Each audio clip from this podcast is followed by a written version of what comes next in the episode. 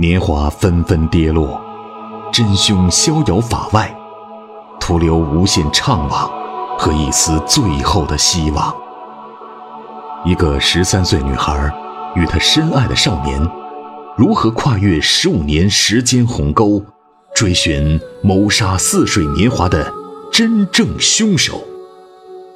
欢迎收听由喜马拉雅出品，被称为开启中国社会派悬疑小说先河的长篇小说《谋杀似水年华》，作者蔡骏，剪辑及后期处理麦克，由伊来播讲。喜马拉雅，听我想听。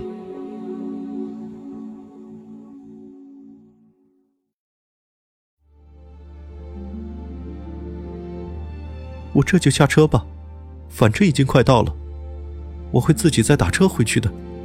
谢谢。待到小麦走下出租车，老丁立即掉头，飞快的逃走。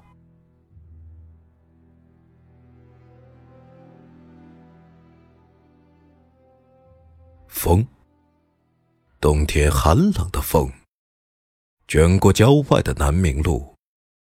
却已不是少女时代的凉爽的风，而是带着一股淡淡的烟尘味。他竖起大衣的领子，孤独地走在路边的人行道上。两边盖起许多别墅，还有几间巨大的厂房，唯独看不到大片的田野。小麦叹息着往前走去。终于看到南明高中的大门，熟悉的校门竟与十年前没什么变化，只是门口的梧桐树又长大了。再看马路对面的小超市，却已彻底消失，就像从没来到过这个世界上。小超市原来所在的位置变成一个新建的楼盘，小区大门同样正对着校门。不时有私家车进进出出，门口穿着制服的保安煞有介事的向车主们敬礼。小麦站在南明路边，母校与住宅区的大门之间，回忆中那小小的房子，它真的存在过吗？还是完全只是自己的幻觉？包括那个命运悲惨的少年。他回到母校门口，犹豫许久，却不敢进去。那里埋藏着他消失的青春，埋藏着十年前的欢乐与眼泪，也埋藏着某些最可怕的秘密。周日的学校大门有不少学生进进出出，大概是提前返校的住读生，以及家在外地的学生。这所全市有名的重点中学。许多外地家长用高价买来入校名额，这些学生与当年记忆中的自己已有很大不同。虽说大多还穿着校服，却几乎人手一部手机，手里捧着各种电子产品。有人腋下夹着 iPad，有的女生梳着前卫的发型，公开与男生手拉着手。他们并没有多看小麦几眼，完全把他当做另一个世界的人。学校里走出一个他认识的人，竟是当年的教导主任。这个身材魁梧的男人，当年以严厉著称，如今却已经秃顶，一副快要退休的颓丧模样。小麦没和教导主任打招呼，冷漠的看着那个人的背影远去，就像看着自己的青春远去。在校门口徘徊数分钟，他选择了离开。沿着十年前常走的那条路，前往曾经遍布蔓草的小径。可惜，再也没有空旷的荒野。学校四周全是新建的楼盘，只有一个地方还是空白。他看到了那块空白，虽然它也即将被从地图上抹去。许多楼房之间隐藏着那根高高的烟囱，还有坟墓似的残垣断壁。穿过两个楼盘间的小道，脚下的荒草间的小道若隐若现。他看见了十年前的旧工厂，废墟周围新造了一堵简易围墙，画着某某开发商的 logo，想必很快要被拆掉了。好在门口没有人管理，他毫无阻碍地走进废弃工厂，踩着地下的野草与碎石。一切都与十年前相同，只是冬天草木枯黄，寂静的废墟更是凄惨，不像当年到处都是绿色的五月。他想起了慕容老师，如果活到今天，也有四十岁了吧？想必她还是漂亮的女人，依然充满成熟魅力，让许多男人动心。十年前的那个下午。老师就是如此抚摸这堵墙壁，抚摸他死去的初恋的灵魂。很快，老师就死在了这里，在小麦此刻站立的地方，被那条紫色的丝巾活活勒死。十年之后，同样的丝巾又勒死了小麦唯一的死党，也是共同发现慕容老师尸体的。秦岭，丝巾的轮回，紫色的轮回，还是恶鬼的轮回？田小麦转进厂房，冷冷的阳光从开裂的屋顶射下，恰好照亮那条通往地底的阶梯。这也是慕容老师说过的传说闹鬼的地方。他借助手机屏幕的微光，走下深深的地道，找出一道紧闭的铁门。地下室有个圆形的旋转门把，很像潜艇或轮船上的水密舱门，一旦旋紧，就算海水也冲不进来。恐怕是以前保存贵重物资的仓库。小麦抓住金属的把手，尽管已布满了锈迹。但双手用力转动，把手慢慢松动起来。随着吱呀一声，通往地狱的舱门缓缓打开。刹那间，他闻到一股腐烂的气味。他立即屏住呼吸，迅速从包里掏出手帕，牢牢蒙在自己的口鼻上。两分钟后。这股味道才渐渐散去。小麦仍然小心的蒙住口鼻，才踏入黑暗阴冷的舱门。四周如坟墓，寂静无光，只有手机屏幕照出方寸区域，完全看不出地下室有多大，倒是鼻子里充满奇怪的味道。忽然。心底产生某种异样，似乎有谁在喊自己的名字。他惊讶的转过身来，用手机屏幕照向四方，却害怕突然照到某张恶鬼的脸。手机光束里什么都没有，除了地下扬起的一团团灰尘和烟雾。小麦尽量向旁边摸过去，终于触到冰冷的墙壁。却在手机屏幕扫过的刹那，看到墙上写着几个字。把手机对准那些字，居然是自己最熟悉的字——田小麦。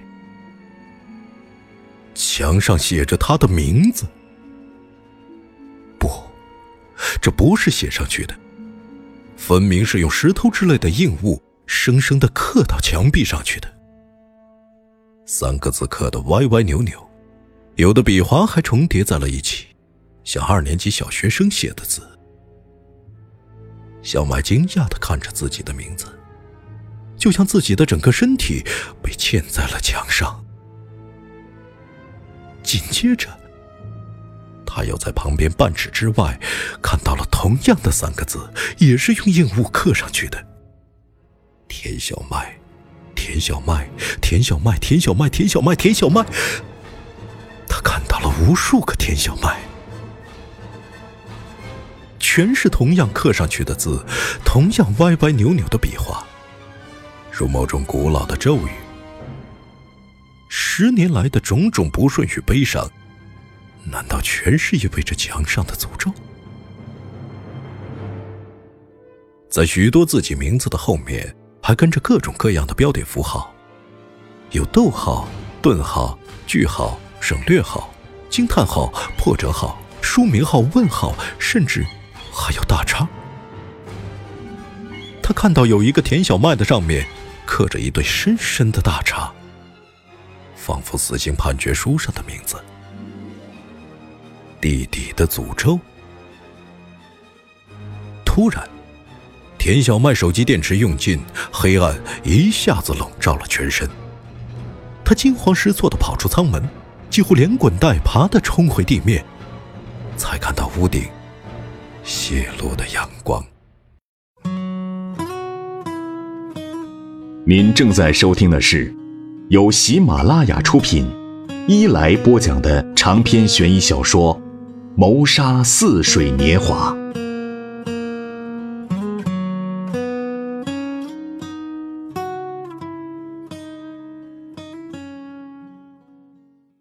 两千年，万物茂盛的五月，又是晚自习的时间。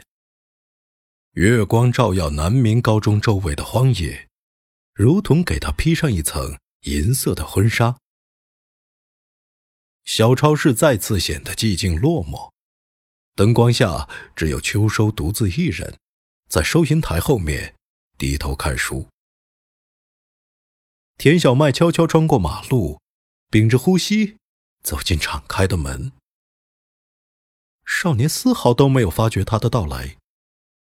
他蹲下来，躲在收银台外，解开脑后扎马尾的皮筋，仿佛刚看过的《午夜凶铃》里的贞子，将头发全部披散在面前。突然起身，出现在秋收面前。啊！他吓得一声惨叫。整个人从椅子上摔了下去。不要！小麦也叫了出来，心想这下可闯祸了，急忙转到收银台后面，先将脸上的头发拨开，伸手拉起倒地的秋收。啊，是你啊！吓死我了！看到电视机里爬出来的山村贞子。转眼变成十八岁的美丽少女，少年这才吁出一口长气。不过，小麦长得不像贞子，而像电影里松岛菜菜子演的女主人公。秋收爬起来摸了摸屁股，想是刚才摔疼了。小麦抱歉地说：“对不起，我没想到你胆子那么小。”他哭笑不得的摇摇头，算了，谁碰上都会被吓死的。头上的护窗膏撕掉了，只剩一道浅浅的红印子。配着明亮闪烁的双眼，少年的脸更显清秀帅气。小麦也觉得他有了某些变化，比如头发不再乱糟糟的，每天都刻意梳理过。衣服穿得更加正式，而不是乡下少年的学生服。总之，比起上个月的初次重逢，他已更能吸引他的注意力。两人身上的所有变化，都是因为那个悲伤的夜晚。秋收奋不顾身地救了小麦，有幸保护了少女的清白。那晚之后，已过去了十几天。每天中午和傍晚，他都会悄悄走出校门。瞒着钱玲他们跑到小超市，但是只要店里有其他同学，他就不敢与秋收讲话，顶多不经意间抛给他一个眼神。而他也很识相的，从不主动理睬他，只是接到眼神时会心一笑。唯有在晚自习时间，这里不再有其他高中生，他才会坐下来与他聊天。秋收和小麦有个共同的爱好，看书。他们经常互相交换书籍。他给少年看自己喜欢的书，比如《简爱》《呼啸山庄》《红与黑》。秋收则送给他很多武侠小说，最主要的不是金庸，而是小麦很少接触的古龙。每当两人单独相处，少年就不再内向沉默，偶尔露出爽朗的笑容。从某个角度看去，竟有些玉树临风，焕发出让女孩子怦然心动的魅力。小麦也会推荐他看 VCD，比如他看了至少七遍的《大话西游》。在几个晚自习的间隙，他们挤在小超市的角落里，用一台破旧的彩电和二手的 VCD 播放机，断断续续看完了这部周星驰的片子。当年，这部无厘头的电影改变了许多人，而小麦每看一遍都会哭得稀里哗啦。秋收看到最后，却平静地说：“如果我是至尊宝，也会一个人悄悄地离开。”那那不是太可惜了吗？他用手帕擦了擦眼泪，几度哽咽。我们到底还是有很多很多地方不一样。再看电视机的屏幕，师徒四人已走上西行之路。孙悟空吃掉最后一根香蕉，背影。消失在大漠深处，同时，响着一首凄凉的歌，再度催下田小麦的眼泪。苦海泛起爱恨，在世间难逃避命运。相亲竟不可接近，或我应该相信。是缘分。虽然秋收听不懂粤语歌词，但他却感到有些胸闷。起身走到超市外面，看着荒野上的月亮。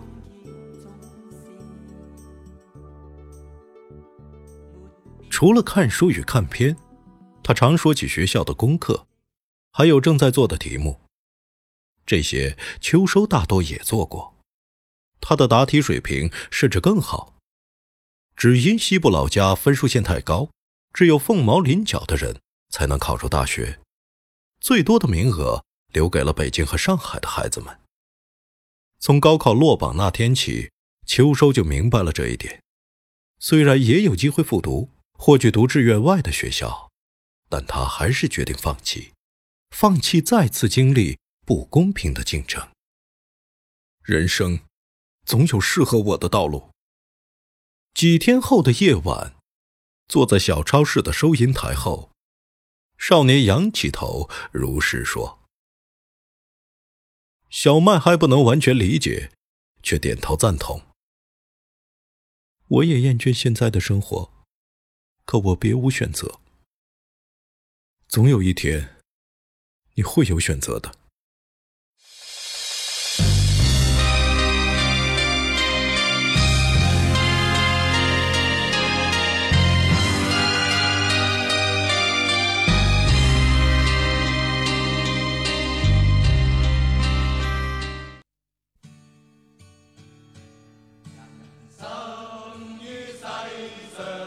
我是赵红兵，今天你点赞了吗？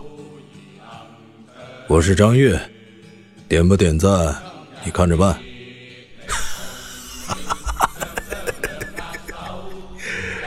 我是李四，你点了吗？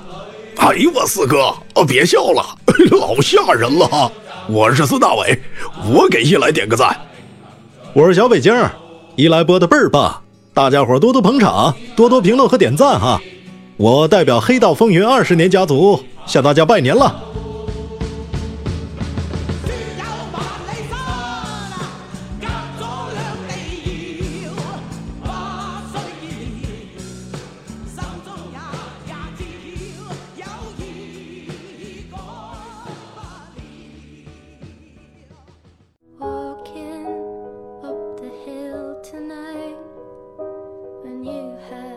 亲爱的听众朋友，今天的小说已经播讲完了，感谢您的收听。